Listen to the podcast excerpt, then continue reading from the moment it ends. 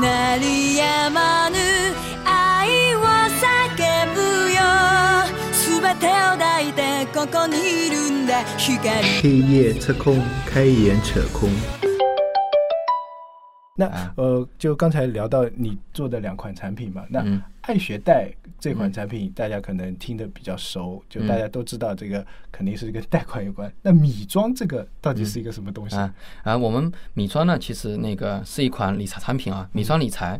啊，然后呢，米庄理财呢，它是一个呃互联网的这个呃叫叫移动理财的产品啊，然后呢，目前呢，我们现在推出了这个产品呢，呃，已经在安卓上面可以下载了，就是安卓这个三六零的这个助手，然后呢，百度。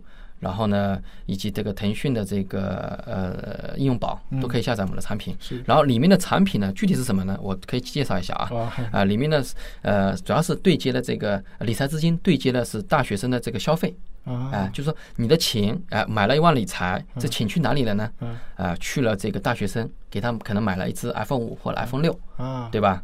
本质上，理财平台其实都是解决三个问题啦，嗯就是说你的钱去哪里了，嗯对吧？然后，第二个问题呢，就是说你这个钱去那个地方，它的这个收益能不能覆盖你投资的本金加利息，嗯，对吧？这嗯第二个问题。第三个问题就是说这个钱回不来啊，对，回不？来怎么办？怎么？办？对，一般？都担心这个问题多啊，一点对。，就三个问题嘛。然后呢，我从三三个问题层面呢来解析一下我们米张理财是怎么做的啊。啊，是第一个问题，我这钱去哪里？我刚才已经讲过了啊、这个钱去了给全国大学生，就只要我们的大学生呢是有选择的，嗯。是全国有学籍的嗯。大学生，嗯。啊，给到他们去做消费的，嗯。啊，叫消费贷，啊，给他们做消费金融，嗯。然后这是第一个，然后第二个问题呢，我们现在呢学生呃这块的这个是等额本息还款的嘛，嗯。大家都知道，呃，像信用卡做分期的话，大概年化这个资金成本大概百分之十五左右嘛，嗯嗯啊，我们现在跟信用卡差不多，甚至更更低一点点，嗯啊，这个嗯费率。然后呢，所以说这边呢，我们现在米庄理财呢，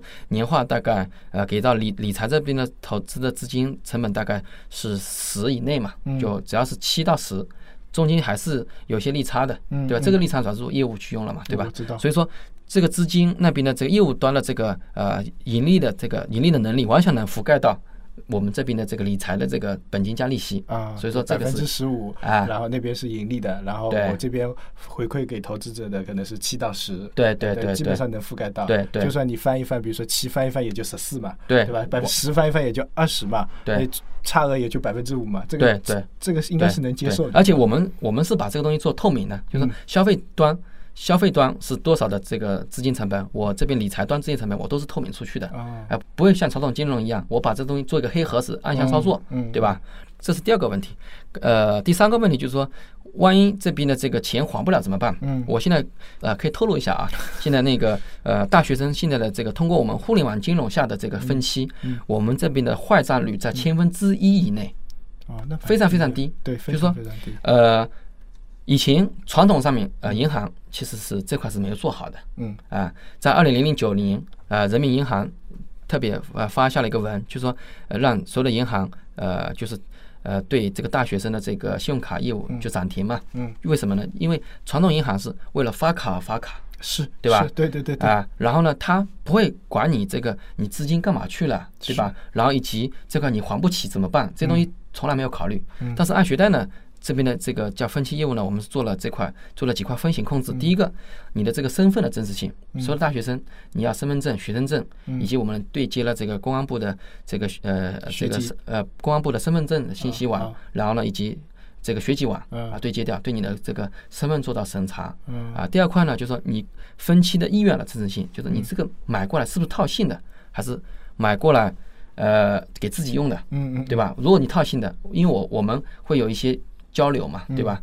然后跟学生有个交流。如果说平板他是给真的给自己用的，就说他的分期的意愿的真实性是真实的，就相当于是我们给他给他做这两个，相当于说我们在风控上面做的还是比较严格的。另外一块呢，呃，学生还不起，我们也不是说传统上面银行的暴力催收，嗯，对吧？或者说怎么样，我们给大学生输出呃劳务，比如说大学生，因为大学生是有时间嘛，对，有时间，他可以去打工对，他可以去打工，可以去还这里面的分期，这是第一个嗯。第二个呢，呃，他可以去帮忙做业务，对吧？呃，最后一个措施就是他的父母了，对吧？真的还不起，还有父母亲嘛啊父母对，父母亲是作为隐形担保人嘛，啊，对吧？但是呢，按照我们现在来说，我们现在每个学生的分期总金额大概在五千块钱嘛，嗯。大概平均来说在十七十七个月还给我们，嗯。然后呢每个月呢差不多三百左右，所以他的压力呢是很小的。啊，所以说我们300算小。我们我们是很严格控制学生的这个叫叫超前消费，嗯以及他的这个叫叫过度消费。啊。哎、如果说他要买个几万块的东西，我们是不给他买的。啊。哎、所以说他们一般来说是买五千块左右，比如 iPhone 六啊这种，我们分分个二十四期，每个月只要两百块多块钱，嗯。就把 iPhone 六拿走了，对吧？对哎、所以说我们主要是为了改善他的生活啊，帮助他的一些完成消消费的这种啊意愿，啊，对吧那？我明白哎，就听你刚才这么一说啊，我我知道你们为什么要叫米庄了。啊啊，对，因为一开始我对米庄这两个字啊，这种产品经理的这个职业习惯的时候，我不了解为什么要叫米庄，明明是一款投资理财的啊产产品，你比如叫钱庄，可能大家一听就懂，是吧？对那比如说杭州还有一家叫铜板街的，是吧？大家就嗯一听就懂，这肯定跟理财有关的，什么余什么余额宝啊，什么叉叉宝、叉叉宝，这种都是。然后我就想，米庄干嘛的？买米的话，对吧？对 对，就没有第一联想是跟理财联想的。但是嗯 Tony 这么一说，就是说，因为你面向的是学生群体，然后你做的又是比较微小的，所以米这个代表还是蛮 OK 的，我觉得对对对，因为。就学生嘛，他本来消费能力也低嘛，微小嘛，然后他其实学生也蛮干净的，对，学生人群很干净，比对比社会上的人要干净很多，比较单纯，比对较单纯，对对学生比较单纯，所以呃，那我现在想想，这米庄这个切入点啊，从职嗯业习习习惯来说，切入点还是蛮好的。一开始我以为，我我我一开始真的不知道这些这些互联网金融是怎么赚钱的，就是哎，你给我这么高的。收益嘛，就嗯比银行的年化收益率也高。那你嗯刚才说七到百分之十，比余额宝什么呃嗯 BAT 的这些个人保都要对高。对高对嗯但是呃后来一听哦，原来是这么回事，那觉得我觉得这个资金还是蛮有保障的。我看你们这款产品的时候啊，就你们会特别说明，就是是跟浦发银行合作还是什么？浦发银行起到监管作用是吧？对我们的呃资金呢，其实这个就是跟我们的风控风控相关了。我嗯我重点介绍一下我们的风控。嗯我们的风控呢，就是呃从这么几方面的。第一方面，你刚才说的资金监管，嗯就是说我资金进来的时候，哪怕到了私立资金账户，我们也是现在这个资金也不能挪走的，嗯也受监管的，嗯对吧？一个是浦发浦发对我们的一个监管。嗯第二个呢，就是说我投资人现在进来是同卡进出的，嗯我买一个理财，我通过一个招行卡进来，嗯也必须得通过这个一这个招行卡出去，嗯必须同卡进出。嗯然后呢，这个资金呢是现在是通过第三方支付公司这样过来的。嗯，然后呢，呃，到了那个学生那边，然后呢，我们中金我们是不碰这个资金的，那就你们不过手。啊、不过手的嗯，对。然后呢，严格的，包括兑付的时候，呃，这边呃，就是说学生还给这个爱学贷，学生爱学贷会有个资金归集，然后呢还还到我这边来的时候，我这边资金也是通过第三方支付的这个代付批量支付出去的，也是不碰资金的，哦，啊、那呃，是不是每个这种理财产品啊，或者说那个产品啊，后面都会有跟一个银行？呃，银行呢，因为呃，毕竟是资金的搬运工嘛，啊对吧？你可能银行肯定是要有的，一定要有吗？呃，一定要有的。一定要有的，啊就是对对永远也避不开的。对，银行是避不开的哎，因为你后面的这个资金，就是说包括资金进来、资金出去，哪怕通过第三方支付走，因为你后面的一些服务费啊啊这些呃可能一些呃结算啊，可能还要通过这个呃叫落地行去落地的。所以，因为我今天看了好几款产品，比如说我看的另外一款叫什么，呃，微贷网，嗯嗯，也是杭州的吧？对对对，它背靠的好像就是平安银行嘛，所以我就觉得很奇怪，为什么每个都是要背靠一个银行？就是理论上说，互联网金融背靠一个银行是个标配了。嗯嗯，银行因为刚才前面讲到了啊，就资金这个东西啊，现在银行呃，因为国家呃其实还是监管的嘛，嗯就资金这块呢落地呢，还是肯定是落到银行嗯，嗯包括第三方支付，嗯，其实第第三方支付后面的备付金银行嘛，还是放在银行里的。哦，那也就是说资金其实是放在银行里，因为原先我记得我有一次。打车的时候啊，打滴滴快车的时候，然后跟那个、那个司机也跟我聊到互联网金融这一块嘛，然后他也很好玩的。他说他有个朋友也在这个做互联网金融，他说投资回报率很高，比如说你十万块钱进去，两年可能会拿到，比如说二十万。他说，我说这有这么高的金额吗？我说这个会不会骗人啊？因为从外面我们这种互联网行业的人说，我们懂一点，我们就觉得没有这么高的这投资回报率嘛。然后我们比较担心说，这个比如说这个公司卷不开走人的时候，把你资金卷走了。那理论上就是说正规一点的这种公司，就它资金卷不走的，是不是这个意思？嗯，呃，这个就是看呃你做事情的初衷了。嗯就是说，像我们米庄团队呢，我们呃永远是把风险放在第一位的。嗯就是说我们自律做得非常好。嗯我们呃严格就是说用户的资金我们是不碰的。嗯其实这个靠自律了嗯，因为地方支付呢也是我们来接的，嗯对不对？嗯然后包括你刚才说的这些跑路的这些这些平台，嗯可能呃跟他的心术啊、可能不正也有关系啊对对对啊这个肯定是心术不正嗯啊、啊这个不能说呃这个这个总有啊这个社会上总有坏人嘛，对不对？对对吧？就说像他们啊去碰了这个资金，嗯相当于说呃。去这个就道德层面的这些问题了，包括呃，包括自己不自律，嗯信息做的不透明，嗯对吧？就说他暗箱操作，就可能发虚标，对吧？发一些比如说本来就已经存在坏账了，然后呢，他把这个坏账往后引，对吧？就坏账的这个债权再去发，哦，对吧就从你这刚才说的，那就理论上我刚才说的这些情况是会发生的。嗯嗯嗯呃那也就是说，投资的时候还是要看平台。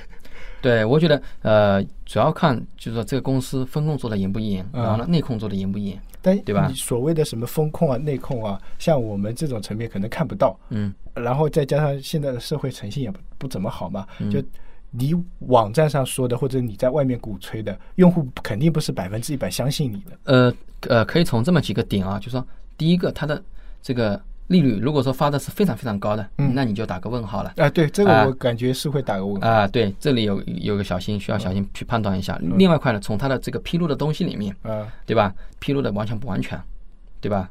啊，就是但我们也不懂啊，到底怎么样才完全，怎么样才不完算不完全？因为像现在很多网贷平台，包括一些互联网的理财平台，嗯它都有客服热线的嘛，对不对？然后包括它有一些啊、交流群，嗯你可以打客服电话咨询一下。嗯啊，如果说客服电话都很难打通的，那是有点问题的。哎，那这像啊这种公司会不会去公安备案，或者说工商局注册这种呃？这个肯定需要注册的，这肯定要注册的啊啊。就是说，其实我们现在来说，呃，经过互联网金融，经过这么两年的啊，嗯呃，培养淘了啊，对，当然淘沙的话，一一般这个坏的啊，嗯也也淘淘汰了一批。当然每天都有跑路的啊，对对，对我觉得还是要就是说，天上没有掉馅饼，嗯。你不要去碰那种利率特别高的。是的，是的，啊像我记得以前不是发那种传单的嘛，利率都很高的，百分之十、百分之二十、百分之三十都有。对你想想看，这些钱去投到哪里有这么高的收益是的，我我就担心啊，啊？这这是最核心的问题对啊，啊，就像今天。早上我听调频，还有一个说，一个退休的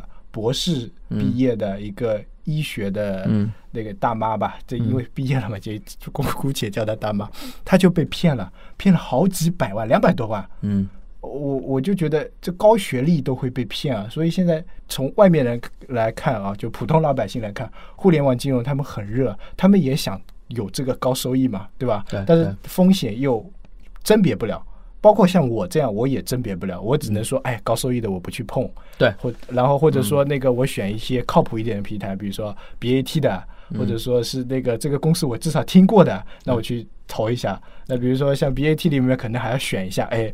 呃，那个淘宝我呃，支付宝我用的多，信赖一点，我就多投一点，我投个十几，而且也看看用用户体啊验，啊做的好，对吧？然后就腾讯的，我感觉它 它不怎么靠谱，这个这个这个跟拉皮条一样的东西，约炮约炮的东西，感觉哎，你做投资了，我感觉我有点不不不信任就。不专业嘛，啊对不专业啊不专业啊。那怎么把就是一个专业的这种形象，或者说专、嗯一个公司嘛，对，创创业公司专业的这种形象传达给用户呢？嗯，我觉得还是就说，呃，看你创业的初心，嗯就是看你创业初心。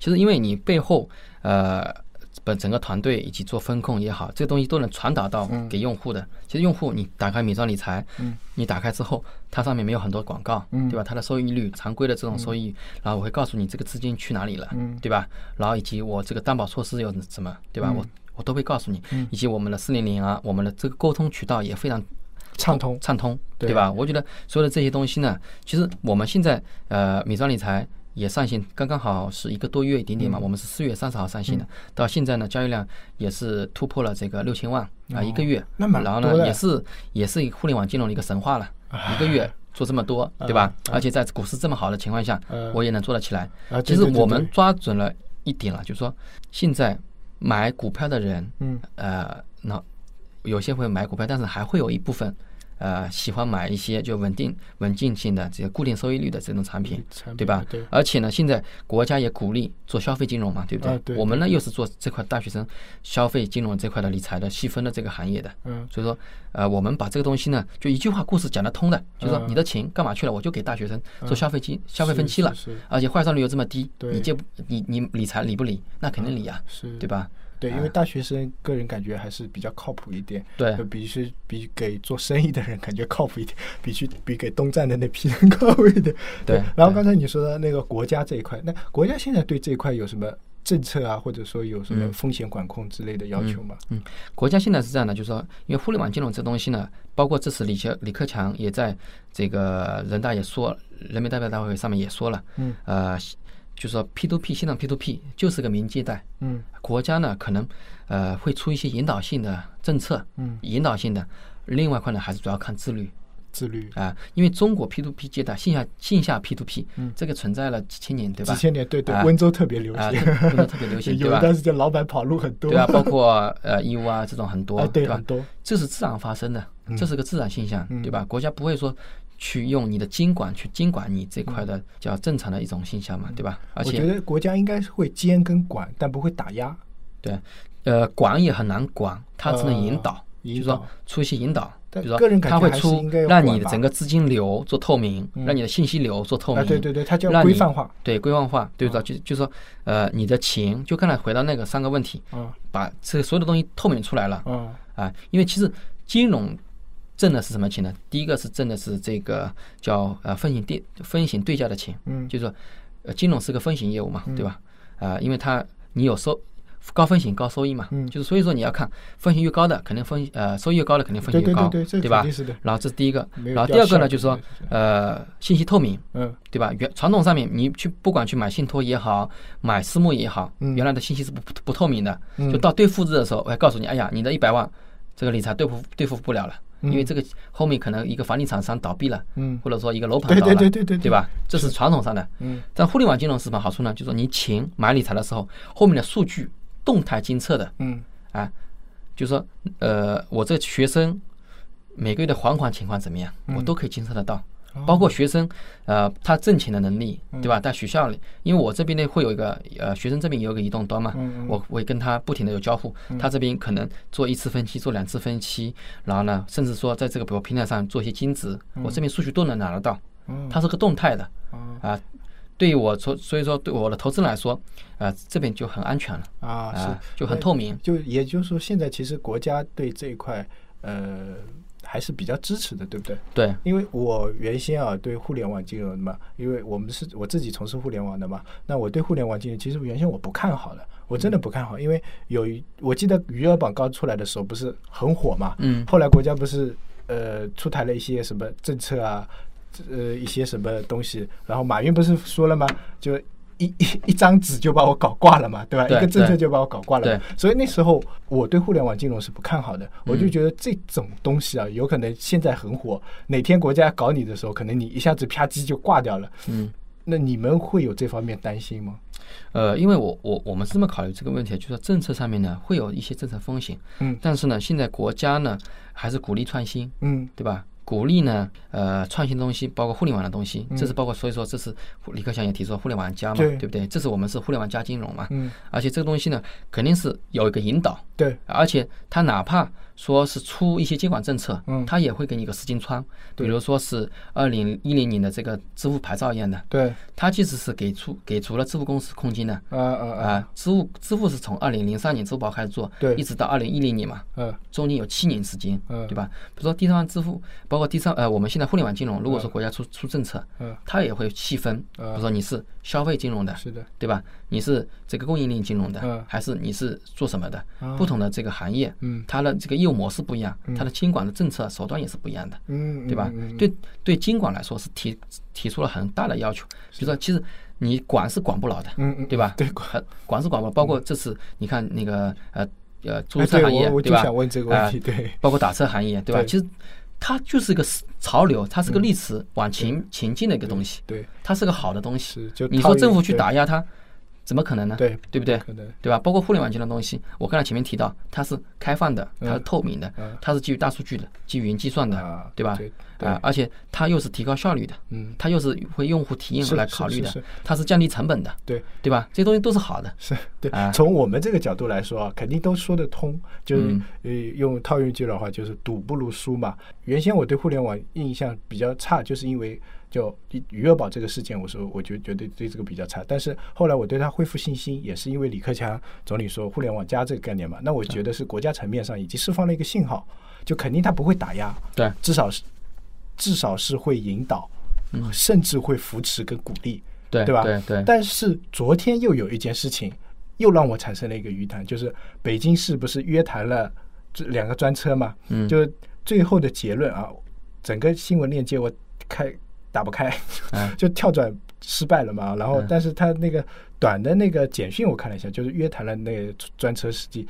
对他们的定论还是违反相关法律的嘛，然后就是什么任志强也转了啊，什么一些乱七八糟，就也这这大咖都转了嘛，就大家对这个事情还是很热。就是说从政府层面来说啊，他现在还是就是职能调整不过来，他就还是说你违法嘛，嗯对吧？其实我觉得互联网金融跟专车跟就打车、快车这种什么车的，反正都一样。就是说，真的要从法律层面来上来说，它是不是可以说是不合法的？呃，其实我们现在呃互联网金融这块呢，其实呃，我像我们我我其他不说，我们说到美妆理财，我们美妆理财呢，其实呃我们是做了合规性的，包括我们呃咨询过很大的一些律所呀，包括我们的整个，你们可以登到我们美妆理财上面可以看到这里面的这个理财产品，嗯。它后面的这个包括它的法律文书啊，嗯。包括它的这个合同啊，嗯。都是合规的，嗯。不存在这个东西不合规的东西，嗯。因为呃其实跟打车上面还是本质上不一样。嗯打车呢，它其实是原来的这个出车行业是叫专控的，就是叫控制的，就是专，因为它只有呃出车公司发了牌照什么去弄的嘛，对不对？像我们互联网金融呢，其其实它就是说，呃，它是一个就是说怎么说呢？它是点对点的，嗯对吧？它是看呃就透明的，嗯他说本质就是说，他他把这个资金，就是说我把理财的资金跟这个学生的学生的呃就资金需求做了对接，嗯其实本质上我已经把这全部信息透明出来了。嗯他比如说这个资金对接的话，呃，它就是本来就是一个合规的。嗯，因呃，你哪怕就是说我没有这个平台，嗯其实学生在线下也是可以借钱呀啊，。对对对对，对吧但但是线下借钱就是从从真的法律角度来说，就是比如说像以前那个温州的那个什么、那个什么叉叉解案，对吧？嗯对它其实这种借贷，呃温州很多很流行啊，但是他最后不是还是被判刑了，或者说从法律上来说，呃这个就是可能涉及到一些，比如说呃，这可能问话题比较重啊，就是对对对就是说这个就是非法集资了。就是非法集资什么概念呢？你后面东西是没有的嗯啊，空的嗯啊，我用我的高高额利息嗯去吸纳你的存款嗯。啊，这是违法的。哦，啊因为我今天在网上补这方面的资资料的时候，也也也有一个人说到嘛，就是说，其实现在互联网金融就是相当于是打了一个非法集资的擦边球，嗯但是真正就是说，比如说是。针对这一方面的法律或者法规，现在还是空白的、欠缺的。它你可以界定为它是合法的，也可以界定它为非法的，就看你是从怎么角度去衡量它嘛，对吧？包括刚才说的专车，那专车它是挂靠在租赁公司的，对吧？那你说从租赁公司这个角度来说，它也可以说它是合法的，对不对？但是你从另外一个角度来说，就是我人是，特别是现在，比如说快车，呃，包括优步，司机端是没有这种运营条件的、运营能力的，对吧？然后他从这个角度来说，他是违法的，对吧？所以这个界定很难哎。呃，我不是很赞同你的这个刚才讲法的，就是说你说司机违法违违什么法呢？对吧？嗯啊、其实它不存在违法的行为。其实我认为，呃，现在的政府部门，你不能说是呃就不作为，跟那个就是无能，那然后我懂，对吧？就是说，因为你不呃，就是说你不了解这里面的业务的这个对。相当于是它的形态嘛，对不对？对？它其实是把社会的资源做了一个整合，做了一个再利用，对吧？其实很多现在私家车躺在车库里的，是的，为什么它不能用？是的，对不对？它完全可以做好，而且现在很多专车，因为我做了很多，嗯对吧？它的服务比出租车还好，是的，而且它整个轨轨迹都可以跟踪，是对吧？它的服务还可以打分，是，对吧？还可以给给差评，对吧？对啊对对，它的它的东西都是好的我我就想不通，呃，为什么说你你现在可以看到义乌那边已经开放了，嗯，对吧？包括这个报纸也登出来了，嗯我觉得给义乌政府那边点个赞，对吧？对，我觉得这是一种政府职能的转变或者一种心态。对对，而且另外一块呢，这些政府下面执行人员有没有读懂上面老大的这个思维？对对吧对对对，是。呃，就其实主要本质上是这么的问题。从我们用户的层面来说啊，我我感觉这些都是确实这整个事情是利民的，对对整个社会或者说整个资源利用是有帮助的，但是确实也存在着一定的风险。那我认为，就政府在这方面做的，可能就像你说的，是一个引导嘛，一个心态的开放。你比如说，不给义乌政府点个赞，或者我给我们杭州政府点个赞，也是 OK 的，对对吧？就是关键是政府怎么去引导这件事情。我觉得监督还是要起到这个作用的。你可能说你管不起来，但是你监督还是要监督的嘛，对吧？对，因为你毕竟这种私车或者专车，对，不管是对司机也好，对乘客也好，生命财产上的安全基本上没有什么保证，是很乱的，是很混乱的。嗯，对，就是呃，这个就是呃我们互联网的优势了，就是说嗯传统上面出租车那块信息是不透明的，它是嗯存在。说重点就说利益寻租，嗯然后说，说呃，对吧？有我为什么说这东西不能开放给老百姓呢？对不对？对我这是有个疑问的，对吧？现在通过优步也好，专车也好，这种他用的互联网方式把这个信息透明出来了，嗯就是说他把需求，就是说打车的需求跟有车的人的需求，嗯，给他打通了，对，对吧？它本质上也是个 P to P，对吧？对，就是说可以打通了之后呢，为这东西本来就是个好的东西，对吧？把是好的东西这个社会资源再利用。刚才你说的这个东西，什么风险也好，它本身事物发展有它的规律的，它有它的阶阶段的。就是说我这是个新事物出来，新事物你不能说它不好，对吧？它生命力可能还很强呢，对不对？嗯比如说你你刚才说的这个这个安全也好，就说很多也好，这个东西呢，呃，我相信这个这些打车公司都在想，包括引入保险机制，嗯保呃引入整个过程的监管，数据化的监管，嗯对吧？打车人是谁？包括司机的认证，对吧？包括大数据征信，我做司机的对对对是，我是我的这个数据征信，对对对吧嗯？这个东西传统上的出租车公司做不了的。嗯，对吧？传统的机呃这个监管机构也是做不了的，这个东西只能用互联网的思维去解决这些问题是。我啊我倒觉得不是做不了啊，就啊还是刚才那个问题啊，就是在体制内的人，他首先考虑的是风险，不是这件事有多少呃，我不是，我觉得在体制内的人还是考虑到利益。利益。其实我觉得这次包括去打砸也好，包括什么也好，嗯其实主要破坏了就是原来的利益链。啊，啊对对对，啊我我我的意思就是像，比如说像国有企业啊，呃，考虑的点会不一样。比如说一般的互联网公司，他可能就觉得，哎，比如说像腾讯这样，人家抄的也挺好的，用户骂就骂嘛。但是确实是我们服务也好，用的也好，他可能考虑的是前者多一点啊。然后像比如说国有企业或者央企这种，他可能考虑到后面多一点，他应他不想要负面的声音太多。对，这就是官本位，就是我嗯刚才说的对官本位官本位。然后呢这样，因为互联网这个我们现在我们这些这个自创业者也好，嗯。这个呃私营企业也好，它是叫站在用户角度来考虑的，就说我怎么样把用户是是是。服务好，对，把我们的产品做的有价值，是的，对吧？那同时呢，把用户的价值跟我们的这个产品价值做个对接，对对对，对吧？嗯啊、所以说你现在看政府在上面呢，就是说在这个层面上能做的，就是说给一些更好的政策，对，给一些更好的引导，嗯对吧？然后呢，一种也是一种开放的心态啊来看待这个里面的事情，是是对吧？是，啊，对对对。